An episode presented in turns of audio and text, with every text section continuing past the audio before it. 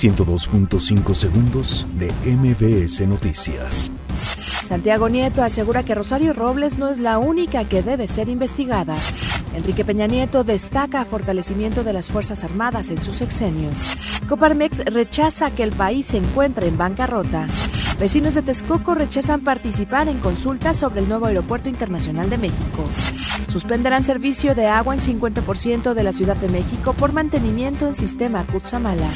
Militares detienen a dos sujetos en posesión de drogas en las inmediaciones de la FESA Catlán.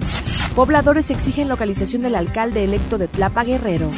Donald Trump prevé una muy buena relación con AMLO. Barcelona golea 4-0 al PSV en el inicio de la Champions League. Con gol de último minuto, Liverpool obtiene la victoria ante PSG. 102.5 segundos de MBS Noticias.